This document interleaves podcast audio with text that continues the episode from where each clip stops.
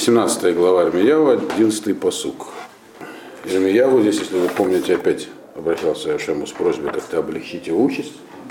И Ирмияху передал пророчество про то, э, как вообще нужно уповать на Всевышнего. И он э, объяснил, что упование называется полное упование, и говорил это в политическом контексте, чтобы люди надеялись на, на Египет, что он их спасет от Навуходнецера. Так, намекал все время на это. Э, очень таким резким языком. А те, которые только внешне говорят, то есть э, которые говорят, что как бы они полагаются, полагаются, но их действия это, это свидетельство, вот про них осталось здесь три посука в этой главе, которые мы сейчас должны закончить. Коре Дагар, Волой Лад, Осе Ошер Волова Мишпат, Бехаци Емав, Язвейну, Бахарито и Енавель. Куре это такая птица. Есть разные переводы здесь, но в общем это такая птица, которая сидит, высиживает э, чужие яйца. Я не знаю, есть ли такая птица, которая называется. Куропатка я, написано. Куропатка. Но насчет куропатки, она вроде куропатки в этом не. Кукушка, она наоборот, она подкидывает свои яйца. Вот. Антикукушка. Антикукушка такая, да. Вот. Поэтому здесь некоторые переводят чуть по-другому, но Мальбин перевел мы таким образом, что коре это такая птица, которая, дагар, которая сидит э, на яйцах, которая, это слово дагар, то есть высиживает, велоялат, которая она не родила. То есть коре, здесь в мужском роде, который он не снес. Э, имеется в виду, что когда она этих птенцов высидит, э, то они покинут ее. Они узнают, что это не их мама или не их папа, что они другого рода, и улетят. Вот. Это машаль такой здесь, то есть э, аллегория. Осе ошер волоба мишпат составляет себе богатство не по закону, то есть э, всяческими жульническими способами. Второй машаль, вторая аллегория. Бахаци и мав я звейну, э, посередине дней его, то есть середине жизни его они оставят. И кто оставит? Ну, птичку оставят птенцы, а этого богатого человека его деньги оставят. То есть он останется без них. Э, Бахарито и Навель. В конце концов, он еще к тому же будет и под лицом. Навель это можно подлец. Ну, подробнее, это имеется в виду следующее. Машаль здесь такой. Говорится про человека, который, э, поскольку здесь речь шла про то, что нужно полагаться на Бога, а не искать политических союзов в той ситуации, которая была у них в то время. То есть, очевидно, эта часть пророчества говорилась уже по самом, в самом конце, я уже объяснял, что у нас нет точной информации по большинству пророчеств Ильяу, когда они были сказаны, но по тексту можно догадаться, что это говорилось либо для тех, кто... То есть либо уже во времена Гидалии, когда уже все заканчивалось, еврейское присутствие на земле Израиля, уже после разрушения храма, либо прямо перед разрушением храма, говорил, что не надо полагаться на фараона, выходить в Египет, надо оставаться здесь. Те, кого оставили, должны остаться на земле. Поэтому, а, в, а что делать? Ситуация, они по-своему были правы. Э, новые, за то, что они там натворили, будут новые репрессии. В данном случае, говорит, надо полностью полагаться на Ашема, а те, которые, я вам рассказывал уже, что когда все-таки Ирмияву насильно увели в Египет, то там среди тех, кто его были в том числе его последователи. Потому что даже они не очень понимали, что теперь делать. Ну, мы не знаем, были ли у него ученики. Мы знаем, что были люди, которые, немногие люди, которые ему верили. Вот, и считали, что он говорит правду. Вот. А, так вот, к ним он обращается и говорит, что те, которые как бы внешне или, или декларативно говорят, что мы за, мы полагаемся на Всевышнего, поведут себя иначе, они вот подобны вот этим вот э, людям и птицам. Те, которые как бы насиживают чужие яйца, то есть это ничего не даст в итоге. Вроде они говорят правильно, но их действия, они бессмысленные. Сидят на яйцах не своих. Вот. Потом вот все равно от них улетит. Это так же, как человек, который говорит, что я полагаюсь на, на, на Бога, но мне же нужны материальные средства, поэтому не, неразборчив в средствах обогащения. Вот. То есть он говорит одно, а действует по-другому. А, и он прямо им сказал, вам вообще бывает в жизни по-разному, это мы знаем из книги Ева. Там Один из основных вопросов, который в книге Йова разбирается, почему бывает, что злодеи преуспевают. Но здесь он этим людям когда-то сказал, такие люди не преуспеют. Обращался к ним в конкретной ситуации, вам это не поможет. Потому что вы потеряете все, а плюс к этому еще вы в процессе вот этого, так сказать, двуличия, вы э, сами изменитесь, вы не останетесь. То есть нельзя, э, имея правильные намерения, делать неправильные поступки. Поступки вас изменят, и у вас появится, в конце концов, говорит, вы станете такими подлецами. Наваль это человек э, с испорченными личными качествами. Вот что такое Наваль. Вот. То есть ничего не выиграете, только сами испортитесь. Это то, что он им сказал. В 12 посуке э, он опять как бы объясняет им, что такое Ашем, как на него полагаться. Кисе кавод миром мерешон, маком мигдашо. Престол славы его, он э, возвышен над, самым, над первым. Там его святилище. Что имеется в виду? Что, за, кто такой возвышенный над первым, кто такой, что за престол славы и что за место святилища. Э, там Маком Мигдашейну, там не Мигдашейну, а Мигдашейну, нашего святилища. Это не имеется в виду храм. Э, начнем тут вначале, тут, тут есть три понятия. Так? Первое кисековод, второе маром мерешон. Третье маком мигдашу. И босс это и весь посук. Он только состоит из трех понятий, никак между собой не связанных никакими другими словами. Э, так вот, начнем со среднего, маром мерешон. Возвышенный над первым. Это Ашер. Почему он называется возвышенный над первым? Выше первого самого. Э, э, обычно говорим, что Гуа решен, он первый. То есть первый имеется в виду был в самом начале и так далее. Но здесь э, Ирмияу говорит, что это надо иначе к этому относиться. Когда мы говорим про кого-то, что он первый, то как бы есть, он первый в ряду, есть ряд. Первый, второй, третий, четвертый и так далее. Только он в самом начале, как там в средние века, до установления абсолютизма был принцип первый среди равных. Вот. Потом не очень равных, а потом совсем. Вот. Э, так вот, э, он говорит, что Ашем он выше первого. То есть он есть, когда мы говорим, называем его первым, мы принижаем его. То есть он как бы находится в ряду наших понятий. А это он говорит выше этого. И в Кабале это тоже отражено, поэтому Кабалу здесь не учим. Там, когда объясняют э, модель мира в виде Адама Кадмон, то есть так, такой как бы такая модель человеческого тела, там говорят, все рассуждения, говорят, мы ведем только от ушей и ниже, а то, что выше, непостижимо. Там, вот. Вот. Э, это модель именно такая используется. Потому что это выше нашего понимания. Поэтому говорят, маром, а чем он маром решен? Он выше того, что мы можем описать и понять. Вот. И кисековод – это как бы условное э, место пребывания его. Говорят, его где, то, где находится Ашам, это выше всякого нашего понимания.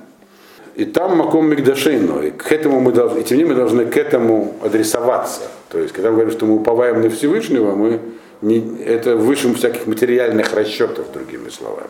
Это совсем надматериально. Поэтому такой человек, который говорит, конечно, Ашем нам поможет, конечно, он все делает, но у нас есть свои расчеты. Он тем самым, говорит, неправильно уповает вот, в той ситуации, которая там была. Это что хотел вам сказать.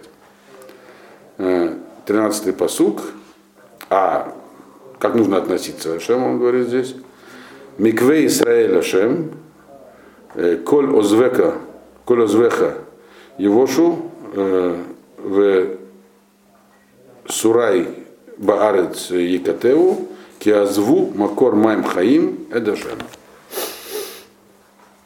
Ашем для Израиля, что мы по него знаем про Ашем, он говорит, который так высоко находится высоко в духовном смысле, что мы не, не, не можем этого постичь. Мы не должны его описывать даже как э, первого, как, как что-то, что мы можем понять. Он говорит, а чем он микве Израиль? Миква Израиль это что такое миква? Миква это сбор, э, слово э, собрать вместе. Это сбор вод, это вода. Это то, вода, в которую вступает и то, что очищающая вода. А на для нас как вода, которая нас очищает, то есть мы должны все время находиться с ним в связи. Э, все, кто оставит его, кто оставляет тебя, есть Ашема, Евошу, э, они все, э, слово Евошу имеет два значения, здесь погибнут, им будет стыдно. Вот. э, кто от него отвернется, Баарец и Катеву, они будут, как бы дословно написаны в зем, на земле, имеется в виду, это вот буша, позор, который их постигнет, она будет широко распространена. То есть те, кто оставит Всевышнего, их ждет позор. Опять же, это все здесь э, близко к контексту. Если вы идете в Египет, то вы тем самым оставите Ашема, и про вас только будут говорить, какие вы дураки, если так перевести на простой язык. Вот. Вот. Киазву Макор Маймхаем, что оставили источник живой воды Всевышнего. На что променяли? На мнимую безопасность Египта. Вы знаете, он же что в Египте вы не спасетесь, мы говорим, там его, и в итоге Навуходоносор Египет тоже захватил. Так что, вот. Это вот пророчество по этому поводу его, которое обращалось, здесь оно заканчивается, которое он обращал к людям, которые вот не знали, что теперь делать, и собирались удирать в Египет, оставшиеся в земле. Дальше он снова идет, мы видим, что последние вот две-три главы порочество перемежается у него с молитвами. Потому что ему эта ноша стала очень тяжела, Ирмияу. Быть пророком, которого, который говорит только проклятие и тяжелые вещи, ничего не может это подтвердить. Вот. Здесь он снова обращается с молитвой и говорит, 14 посук, Рафаэни Ашем Вайрапе, Ошаэни Вайваше, Кизиласи, Дилати Атак излечи меня, что я вылечусь, спаси меня, я спасусь, такой условный перевод, э, потому что все мои молитвы или дела это э, хвалебная такая, хвалебная молитва. Все мое, все, что я, все, на что я надеюсь, все, на что я, я уповаю, это ты. Вот. Что значит излечи и что значит спаси? Он же не был болен, в общем-то, Ермияу. Нам про это ничего не известно. Нам известно, что у него были тяжелые отношения с окружающими. Ну, точнее, окружающих с ним. Э, особенно его односельчан из Анатолии. Э, и он а, под излечением, он здесь понимает, что он говорит, я больше так не могу опять в этой молитве. Я э, больной человек, на которого все набрасываются. Излечи меня, имеется в виду, избавь меня от этого положения сделай, сделай, сделай мне облегчение. Вот. Рафуа, этот корень вообще означает облегчать, более мягким. А, как бы смягчи мою участь, просится. Гушейн, ну, то есть смягчение обстоятельств. Вылечить человека невозможно, но можно облегчить его страдания, если так. И то же самое относится к спасению. Спаси меня. Почему? Потому что я-то, я-то точно от тебя уповаю, он говорит. То есть только что он объяснял народу, как нужно уповать на Всевышнего. Он говорит, что ну я-то точно на тебя уповаю, я не притворно и внутри, и снаружи. Так облегчи мою участь. Да, он просит. И продолжает эту тему объяснять, э, какие у него проблемы. 15-й посук. «Э, Ине эма умрим элай, а едва рашем, а едва рашем евона. Вот они говорят мне, ну где же Слово Всевышнего?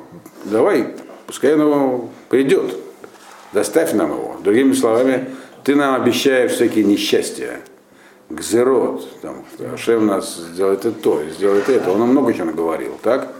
А люди на мной издеваются. Говорят, ты вообще не пророк, ты уже пророк. Он всех других называл уже пророками. Говорил, я, я, я пророк, а этих вы слушаете, это уже пророки. Те, которые вам говорят, что все будет хорошо. Так вот они ему, они ему отвечают, говорят, ну да, конечно, говорят. Где же, ты нам обещаешь всякие несчастья, а где же они? Давай, покажи. Ну, докажи, что ты пророк. То есть его обвиняют люди в пророчестве. А это пророчество страшное дело, пророк, слова которого не сбываются. Его вообще должны, когда он является пророком, вообще-то ему смертная казнь положена как-то. Шем, правда, ему уже сказал на предыдущую жалобу, так что чтобы тебе не, того делать не будут, но убить тебя не смогут. Но это тоже слабое утешение. Делать-то пытались, в общем. Вот он и просит, говорит, надо что-то такое сделать. Э, то есть мы видим, что Ирмияу постоянно к этой теме возвращается. Его жить было тяжело. Вот. 16-й э, посук. Вани ло ацти э, мируэ ахареха Вьем анош ло гит авити, а та едата моцас фатай, нохах панеха ая.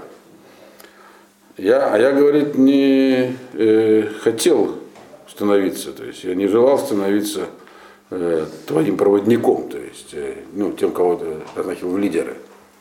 Я это, не, я это учителя не просил. Помню, в самом начале было написано, что Ирмияву не готовился в пророке. Он не совершал никаких действий, но пророков, мы уже объясняли, то есть пророчеству готовились, специальные процедуры и обучение, а он этого ничего не делал. И в 18 лет ему ему сказал, ты пророк, все, без всякой подготовки. Он не просил.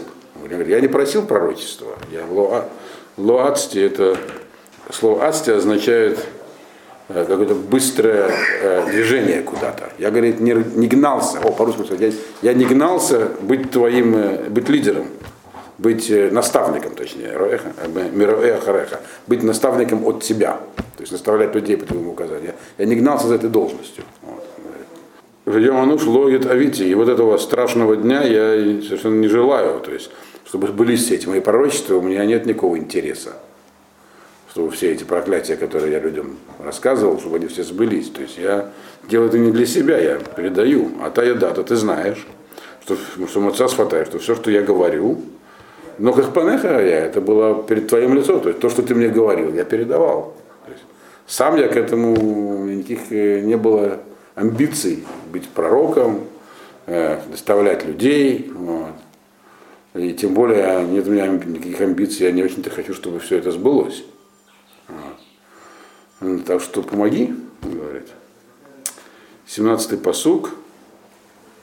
Альтигели э, ламихта махсиата бьем раа. И пусть это не берет меня к краху, к личному краху, или к фиаско, так сказать. Ты мой спаситель, ты мой, так сказать, Махси, это тот, кто меня э, защищает в день э, несчастья, то есть как бы, то есть, другими словами, говорит, я близок э, к краху. Люди меня уже объявили уже пророком. Я на тебя уповаю все время, но меня объявляют уже пророком. Знаете, как трудно жить такому человеку. Вот.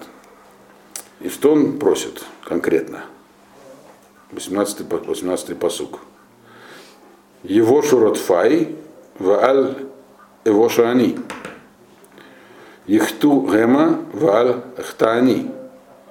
Гви алейгем йом раа умишне шибарон шаврем. Пусть исчезнут, или так сказать, в позоре мои преследователи, а не я. Пусть э, у них будет крах, а у меня не будет краха. Пусть придет к ним день несчастья, Э, и пускай у них этот крах будет двойной. Пусть их сильно перекорешит. Он То есть, с одной стороны, мы, видимо, он только что говорил, что вообще-то он не хочет, чтобы исполнялись его. У него нет личного интереса в исполнении собственных пророчеств. Так? Говорит, всем сказал, он хочет, чтобы этих людей постигло несчастье. Но это, тут нет противоречия, напротив, оно есть. То есть он хочет, чтобы все те, кто его преследует, были наказаны, чтобы на них это все сбылось. Но он не говорит про пророчество. Он просит, это уже не первый, до этого он, помните, говорил то же самое про своих соседей из Анатота, которые его там вообще пытались убить, отравить там, и так далее. А теперь он говорит про тех людей, которые его над ним издеваются. И называют его пророком. Хоть почему ему это надо? Понятно, потому что тогда хотя бы будет видно, что у него есть, что Рашем его защищает. До этого момента он жаловался на то, что он его молитвы не принимает. Он может, как Илья, он мог сказать там, «Э, будет вам засуха, и была засуха. А он такого не мог сделать. Он мог только раз говорить всякие, людям всякие неприятные вещи и все. Пусть хотя бы те, кто меня преследуют, им будет очень сильно дадено по голове. Как там есть такая легендарная история про того же Мальбима, комментарии которого мы, собственно, изучаем, когда в Бухаресте его, наконец, удалось общине Община там была москитская, реформистская, и удалось его оттуда выгнать, потом донос него был, что они, значит, когда садился в повозку. Это история легендарная, как легендарная история, она вполне может быть просто легендой, но она показательная. Вот. Они ему принесли поросенка в дорогу. Говорят, вот он, говорит, Раф, Цедава Дерех вам, пища. Два человека жареного на блюде. Потом очень интересно писал про Бухарест. Вот, и он сказал... Это не евреев, я не не, не, нет. Члены общины, которые Члены? добились, чтобы А, его выгнали оттуда. Да, да, да. Вот. Он им сказал вдвоем, что я очень сомневаюсь, что вы, кто-то из вас умрет нормальной смертью. И там по, по, по этой истории, там они очень быстро, там одного там лошади понесли в пропасть, там что-то еще случилось, я уж не помню. Там. Но вот Гремия, Гремияу говорит, со мной такого не происходит. Мне говорят все, что угодно. Вот. И поросят, можно сказать, дарят. Хотя поросят ему не дарили, конечно, вот. Но а, ничего с ними не происходит. Пусть не что-нибудь произойдет, наконец, уже с этими людьми, он говорит. Это, в этом была его просьба. Там. Ашем ему ничего на это не отвечает. Это была молитва, это конец молитвы. А дальше этот ответ Ашема, но не прямой. Если до этого Ашем ему прямо говорит, помните, что Муж ему сказал до этого? Он сказал, смотри, верни кого-нибудь, если кто-нибудь... Ну, Я думаю, мы уже проходили, так, почему ему молитву отвечали, Ашем уже объяснял. Но сейчас Ашем пошел, можно сказать, как бы на уступки, в кавычках. Он дает ему некий инструмент, положительное пророчество, связанное с шаббатом. Забегая вперед, то есть да, это, это пророчество, оно Ашем говорит ему так, если, сейчас мы переведем его, прочтем, но вначале общий смысл, что в принципе можно сказать людям, что они что только положительное. Что положительное? Что если будет соблюдение шаббата поголовное, то все гзерот, которые ты изрекал, они будут отменены. Из-за важности шаббата. Это интересно, потому что по другим пророкам мы знаем, что шаббат в общем соблюдали евреи в то время. Не только в Иудее, но даже в Израиле до его разрушения шаббат в общем соблюдали. Но очевидно не все. И поэтому, но, поэтому вот это пророчество, если тогда и молитва, они относятся не к тому времени, к которому относилось предыдущее пророчество, то есть в другое время. То есть были периоды, когда шаббат не соблюдался. Это было во времена, ну, Минаша, естественно, не соблюдался шаббат. Минаша все это делал. А потом, когда Иошияу пришел к власти, и он постепенно восстанавливал царство на, основе, на основании законов Торы, и Ирмиягу ему помогал, так, то, возможно, мы знаем, вы помните, вы помните, когда мы проходили Малахим, что Ишляк довольно далеко не сразу удалось начать этот процесс, потому что только 18 год правления. Что народ был вообще не готов ни к чему. То есть, но когда он начал, и ситуация сложилась благоприятная, он очень, так сказать, резко завинтил гайки и вернул всех на путь истины. Но что было сказано до этого в Армияу, что вообще все, что произошло, произошло из-за Минаша. То есть, грубо говоря, храм разрушил Минаш, как умер задолго до этого, потому как он сильно очень, на протяжении целой жизни, как минимум одного поколения, было все стерто, то есть было все запрещено, и другие, целое поколение так, минимум поколения, вот, если не больше. А, То есть, возможно, это пророчество говорилось в начале царствования Шияу, то есть Ирмияу помогал ему как бы вернуть народ. Или, возможно, после уже Ишияу, когда надо стало возвращаться к э, привычным со времен Минаши, так сказать, временам. Э, Потому что так в целом, э, то есть вот за исключением времени Минаши и потом уже частично то, что было после Ишияу, шаббат соблюдался в массе. Всегда и были люди, которые соблюдали его. Шаббат отсюда, кстати, берется, что если два шаббата народ соблюдет, то наступит избавление. Вот. Потому что даже такие гзерот, такие тяжелые, то есть то, что говорил Ирмияву, всякие тяжелые вещи, можно было бы отменить при помощи соблюдения шаббата.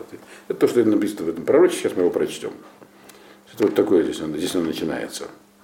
Это 19-й посук у нас, так? Коамара Шемулай, Халох Ваматта Бешарей Бнеям, Ашер его убо Малахей Иуда, Вашер Яцубо, Убеколь Шарей Рушалай.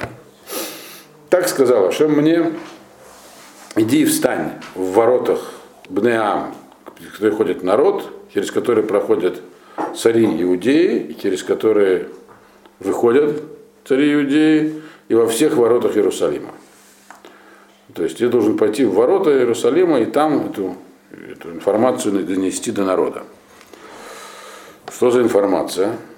Вамарталеем, то есть имеется в виду информацию нужно донести и до царя, если случайно, не случайно один царь, отсюда можно э, предположить, что речь шла про Ишияу, которому надо было с чего-то начинать, и до всего народа. То есть у него была миссия и к правительству, и к народу. Так он уже ходил ведь. Это он ходил в начале, когда Махам сказал, пойди и скажи, чтобы жертвы не приносили. А теперь совершенно другое хождение в ворота. Вот. И там он стоял в воротах храма, а здесь в воротах города его послали. И Амар Талеем, это 20-й посук, Шиму два Рашем, Малхе Иуда, Выколь Иуда, Выколь Йошве Иерушалаем, Абаим Шареха Аэле. Скажи им, слушайте слово Всевышнего, цари Иудеи и вся Иудея, и все, кто живет в Иерусалиме, мы, э, которые проходят через эти ворота.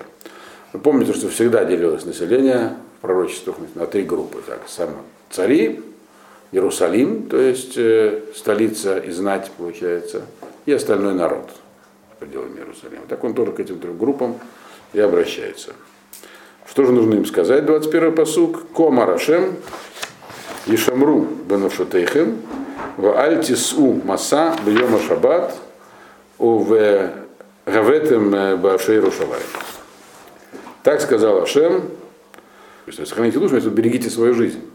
Потому что это за нарушение шаббата смерть. И не переносите грузы, то есть не везите товар в шаббат, чтобы не, ввозить, не ввозите его в ворота Иерусалима. То есть народ э, не занимался э, перевозками, заготовками, так сказать, для торговли в шаббат. Магазин закрыт, но в это время мы привозим, так сказать, э, товар. Это запрещено историей. 22 посуд. Кволота ци маса э, мибатейхем, бьема шаббат, веколь малаха лота асу, выкидаштем эт йома шаббат, кашер цивиси, это вот эхем. Э, И не выносите никакую, опять же, груз из домов своих в в субботний день, и всякую работу не, не делайте, и осветите день субботы, как я приказывал вашим отцам. Здесь уже говорится про, так сказать, логический Исур Дарабанан, потому что ворота Иерусалима закрывались, и он был весь как э, Рашуда и одно владение. Он говорит, из домов тоже не выносите. Еще царь Шлома, он, э, при нем еще было постановление по поводу Ируа, то есть что не выносить также из, э, в Кармелит из дома, хотя это не запрещено историей, но это запрет мудрецов, который был со времени Шлома. Теперь, вы понимаете, тоже был мудрецом. А, Так что он сказал, не выносите товары своих домов, никакой работы не совершайте и так далее. Значит, 23-й посук. Э, Воло шаму, вело у эт азнам, вадикшу эт арпам, лебилти шмоа, лебилти кахат мусар. И не слышали, не слушали и не склонили ухо. Ну, я уже объяснял, что есть э, э, слово слу- слушать, лишмо, и слово слушать, слышать, слышать э, э, лазин или ла- э, слово озен, то есть не ухо, это разные вещи. Слушать ухом это просто, или склонить ухо это услышать просто информацию, а лишмо это воспринять информацию. да. Соответственно, они говорят, не только не восприняли, даже слушать не хотели, ожесточили, дословно, шеи, но ожесточение шеи это тоже такая идиома еврейская, означает э, просто заупрямились, так, чтобы не слушать, и его любил как это мусар, и чтобы не извлекать из этого мусар, это вообще слово мусар, это слово притеснения, то есть лосок, то есть рамки ставить жесткие. И не испугались, другими словами, и не испугались наказания, вот что здесь имеется в виду. То есть, ну, были глухи. К чему это относится? Кто не слушал? Кто? Он здесь говорит, обращается к людям, что они соблюдают шаббат. В середине этого он говорит, уже не слушали. Про кого он здесь говорит? Мальбим считает, что здесь он говорит, что уже было такое обращение к вашим отцам. И они не захотели слушать. Если так это понять, тогда сейчас он говорит уже не... Когда могло быть такое обращение? Ну, в, э, при Ишияу тогда. Сейчас он обращается уже к кому-то, кто был после Ишияу. То есть когда там были разные периоды, когда опять ослабевало соблюдение Торы и так далее. Или он обращается к этим людям и говорит, что Я, я вам уже говорил, но вы не слушали. 24-й посук. Ваяем шамоти шмуна лайну машем лебилти иви маса бешарейга иразот бьема шаббат лекадешет йома шаббат лебилти асот бо коль мулаха. Давайте начнем сразу два посука, потому что здесь как бы разорван посук неестественно. Убау бешарейга иразот малахим васарим Йошвим э, э, аль кисе Давид э, Рохвим Барехев Убасусим Гема Васарейгем Иш Егуда Ваешеф Иерушалаем Ваешва Гаир Азот Леолам. Здесь написано несколько таких серьезных обещаний, заверений, что произойдет, если шаббат будет соблюдаться. Вот на этом, собственно говоря, и основывается тоже современное представление о том, что если шаббат вот все соблюдут, то наступит Гаула. Что он им сказал? И будет, если вы это услышите, так серьезно услышите, услышите в смысле лишмо, то есть э, воспримете, э, и меня послушаете, сказал Ашем. Меня в смысле не Ирмияу, а Ашема, так? Э, чтобы и не будете все заниматься пере- пере- перевозкой этой э, в воротах города в, в субботний день, и будете освещать этот день, чтобы ни, ни в него никакую работу не совершать, э, тогда э, будут входить в ворота города этого цари, то есть Весарим, Юшрим Алькисе Давид. То есть здесь обещание о том, что тогда династия Давида никогда не пресечется. В этот город будут по-прежнему входить цари со своими, своей свитой, сидеть на престоле Давида. То есть династия Давида не, не будет э, упразднена, как что произошло после завершения первого храма.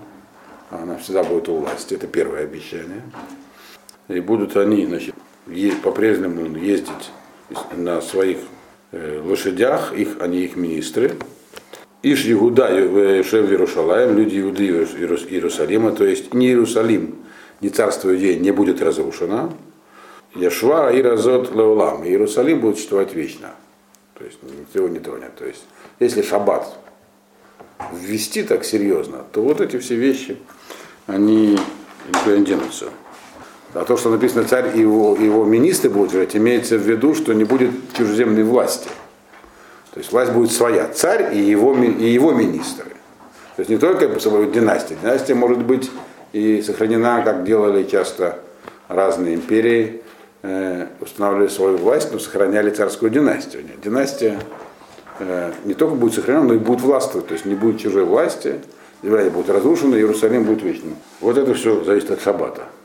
26-й посук. Уба умере Иуда, умесвивот Иерушалаем, умерец Беньямин, умина Швела, умина Агар, умина Негев, мевиим Ола Везевах, уминха, улевана, умевей туда Бейдашем.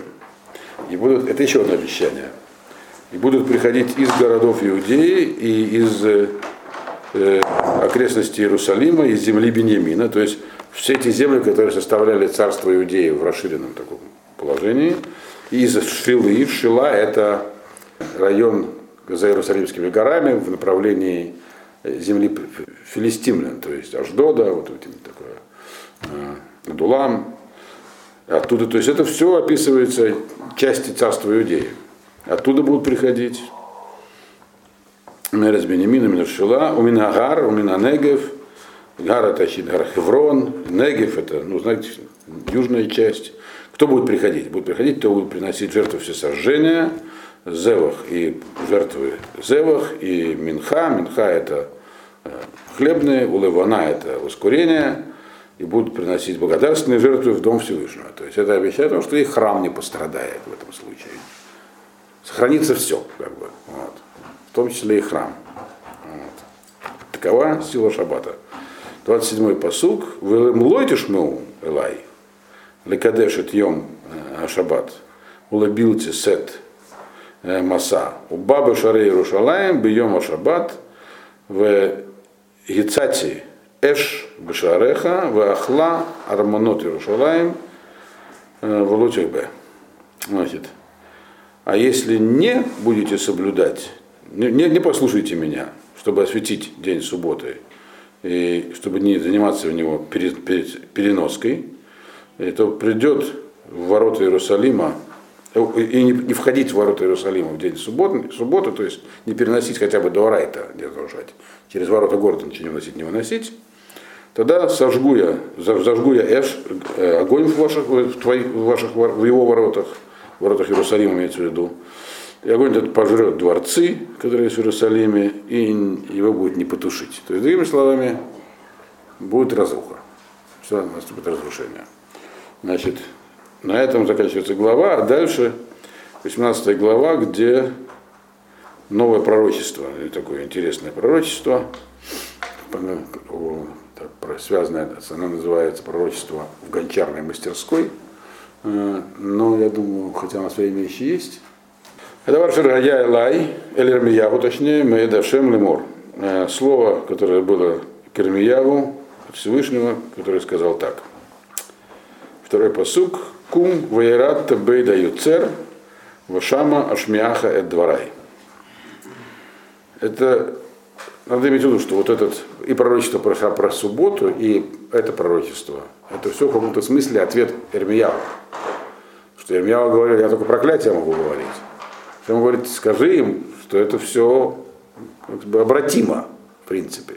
Это уже хоть что-то положительное. А теперь он как бы раскрыл, в, в этом пророчестве про то у Гончара оно как бы раскрывает чем-то замысел, чтобы Ирмияху не просто говорил про это самое проклятие, а мог объяснить еще это как-то. То есть, и что он ему сказал? Значит, он говорит, иди и спустись э, в, в, там, где в мастерскую Гончара, э, и там доведу до тебя свои слова. То есть сделаю тебе их понятными, другими словами, что я говорю. Почему написано спустись в дом Гончара? Э, очевидно, э, ну, если кто-нибудь представляет географию Иерусалима, с, старый город, город Давида находится на склоне холма, там новый город такой, где вот сейчас э, Сионские ворота, а внизу протекает ручей в Шилоах. И гончарные мастерские делали, Юцер это гончар, делают обычно рядом с водой и глиной потому что нужна для производства вода и глина. То есть там было. Поэтому спустись. То есть в долине было. То ручеек там и сейчас течет. Он аж в Мертвое море течет. Вот. Кстати, после, благая весть поступила. Он же он был канализационным стоком из красивейших в Ваде в Иудейской пустыне, Кедрон. Он называется Кедрон. Шелох, Кедрон. Было канализационным стоком Восточного Иерусалима. И наконец-то сейчас они взялись за то, чтобы это прекратить. То есть отводят, отводят канализационный сток. Там прямо на склоне Кедрона стоит один, самый древний Масюрийской пустыни, и все, православные, все это нюхает. Теперь у них там будет воздух получше. Вот на этом ручейке там были, очевидно, гончарные мастерские. Э, сейчас там затруднительно проводить раскопки, потому что... Там арабы? Там арабы, да. И, кстати, там в одном месте сейчас находится э, Куцода Юцер, тоже так. Ну, очевидно, все с памятью об этом, такие как бы ремесленные мастерские, такие художественные. Там. Так называется этот район такой. Ну, сегодня Юцер это не обязательно гончар. Мы, когда мы, слово Юцер употребляется здесь, это имеется в виду гончар. А сегодня Юцер это любой ремесленник в языке, создающий дословно. Вот. Так вот иди туда, спустись туда, и там ты узнаешь, что к чему. Сейчас мы прочтем только один посук, на этом сегодня закончим. Вои два Рашем Элайда Мор, ну, два посука. И было слово Всевышнего ко мне, которому он сказал. Третий посук, да. Вайред Бейда Йоцер, Вайене Гу Осе Малаха. Осе Малаха Араваним. Я спустился к этому гончарную мастерскую, и вот вижу, что гончар этот делает свою работу на камнях. То есть имеется в виду там эти гончарные камни, которые там крутят и что-то из глины там изображает. Вот. Ну, как гончар работает, все знают, да, он крутит такую штуку и придает сосуду форму. Руками обычно. Вот. Раньше так делали, я не знаю, как сейчас. Ванишхат акли, ашергу осе, бахомер, баяда юцер. Вешав васаву кли, ахер. Кашер ешар бейней аюцер ласот. Э, и сломался инструмент, которым он делал, которым он работал с глиной своей рукой боя дает царь, то есть это был какой-то инструмент. И он снова взял, он снова и, и сделал его заново. Э, другой инструмент, так, как ему хотелось его сделать. То есть, кашер и шарба и целасо. То есть сделал его по своим потребностям. То, что ему нужно для работы. Это машаль. Дальше будет объяснение этого машаля, что Шех хотел сказать. То есть это машаль, в смысле аллегория. А, Да, то есть, вот смотри, у него есть инструмент, инструмент сломался, он сделал себе новый такой, какой ему надо. Ну, понятно, что э, под инструментом виду народ Израиля, под Гончаром Хашем, а что подробности, так сказать, будут в следующий раз. Всё.